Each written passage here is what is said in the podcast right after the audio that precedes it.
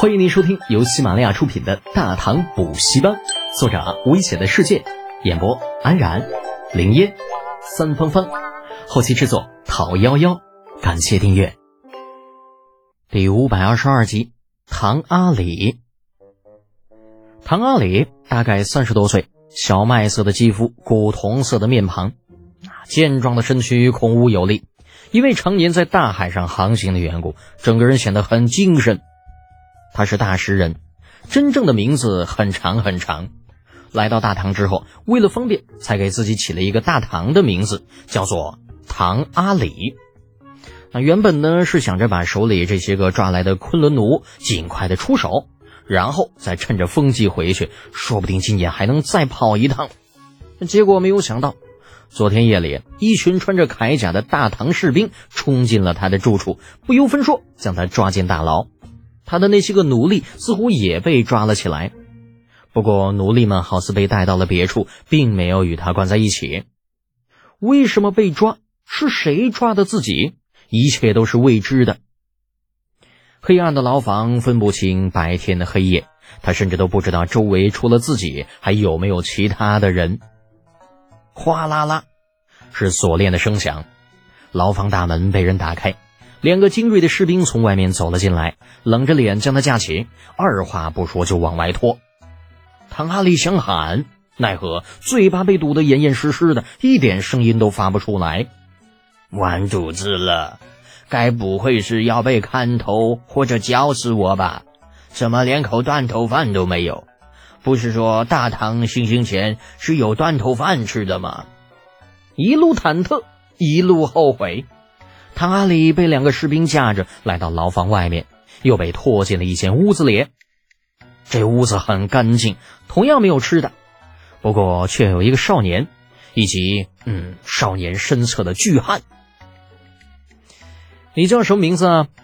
随着唐阿里被两个士兵按到地上，少年的声音在他头顶响起。嘴巴一松，唐阿里感觉自己的舌头又属于自己了，努力的活动了一下下巴，声音干涩，操着一口塑料官话：“小人唐阿里，唐阿里。”少年挥了挥手，示意士兵将这唐阿里拉起来。这一次，唐阿里终于看清了那少年，剑眉星目，鼻若悬丹，那嘴角挂着一丝微笑，看上去似乎并没有什么恶意。但尽管如此，唐阿里依旧额头直冒冷汗。他并不是第一次来大唐，也不是没有接触过大唐的官员。这少年虽然长得眉清目秀，但是那一身的打扮却让他不寒而栗。这是三品的开国侯吗？十多岁不到二十的开国侯，不说在大唐，那就算在大使也是绝无仅有的。我叫李德俭，大唐远洋水师都督。李浩看着面前这一副西亚面孔的中年汉子，淡淡的说道：“你可能不认识我，不过这算不得什么。以后接触的时间长了，你就会认识了。”雷德简，原来这就是传说中的长安第一祸害。这唐阿里心中咯噔一下。作为一个商人，尤其是一个来往于大唐与大石之间的商人，每到一个地方，他需要做的第一件事情。那就是打听一下这里谁是自己惹不起的，并且不能惹的，而李德俭正是他在长安城里不想惹的人。嗯，小人小人见过小公爷，不知小公爷召小人前来有什么吩咐？知道了面对的是谁，唐阿里果断的选择了怂，那从心一点没啥不好。李浩并不意外唐阿里叫破自己的身份，呵呵一笑。你很会说话呀，怪不得能把生意做得那么大。来人，松绑，赐座。绑绳被松开，心力交瘁的唐阿里坐了下来，不过却不敢坐实，忐忑地看着李浩，等待着命运的宣判。李浩也不想跟他多费口舌，更不想吓唬他，这玩意儿没有任何的意义。见他坐了，直接说道：“给你一个活命的机会，带着船队出海。”去达罗皮图，我说的话你能听懂吧？呃，能的。唐阿里紧张的说道。不过，尊敬的小公爷，您能不能告诉小人，去达罗皮图做什么？自然是做你的老本行啊。不过呢，这次不准你用强硬的手段，所有愿意上船来大唐的昆仑奴，必须要出于自愿。你可以明确告诉他们，到大唐来可以发财，发大财。这里这个所谓的达罗毗荼，其实是梵文，在公元七世纪代指南天竺。唐阿里作为一个航行于海上的大食商人，自然是知道这个地方的。不过，当他听李浩说让他去达罗毗荼做老本行的时候，那整个人立刻吓得脸都白了，顾不得听后面的要求，立刻解释道：“呃，尊敬的小公爷，不是小人不识抬举，实在是，呃，没有办法在达罗毗荼做这样的生意啊。”“哦，为什么呀？”唐阿里急赤白脸的样子引起了李浩的好奇。莫非你在那边有什么麻烦？呃，不不不是的，唐阿里飞快的摇头。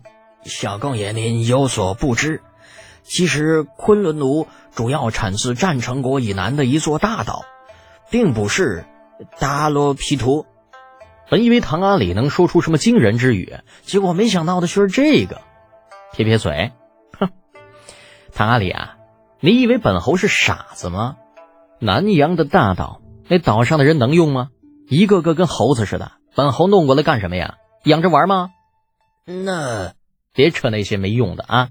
达罗皮图，本侯只要达罗皮图人，老实听话，性格温顺，除此之外一概不要。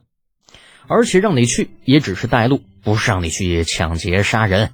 真要杀人也用不着你。所以如果你答应的话呢，就去准备；不答应，不答应会怎么样？李浩并没有说。但唐阿里却知道，如果自己不答应，估计很难再获得自由了。不，不仅仅是自由，很可能明年的今天就是自己的忌日啊！顾不得再矫情，也不去想接了任务会怎么样。唐阿里用最快的速度站了起来，五体投地：“尊敬的小公爷，呃，不，尊敬的主人，您的仆人阿里愿意去达罗皮图。”哼，不错。识时务者为俊杰，唐阿里啊，你很不错。回去，嗯，明天啊，明天会有人去你住的地方找你，到时候你直接听他的吩咐就好了。李浩的手下大食奴仆并非只有一人，这次收服的也并非只有唐阿里一人，十多个大食商人呢，识时务的很多。考虑到船队并非只有一支，李浩又招募了大概三人，才施施然离开了左武侯卫的营地。时间已经接近正午，李承前那边估计也是完成了上午的学业了，可以去找他商量正事去了。与引进劳工相比，之前答应李二的事情显然是更加重要的。李承乾作为主事之人，李浩觉得自己很有必要，那拉上他一起来完成他老爹布置的任务。本集播讲完毕，安然感谢您的支持。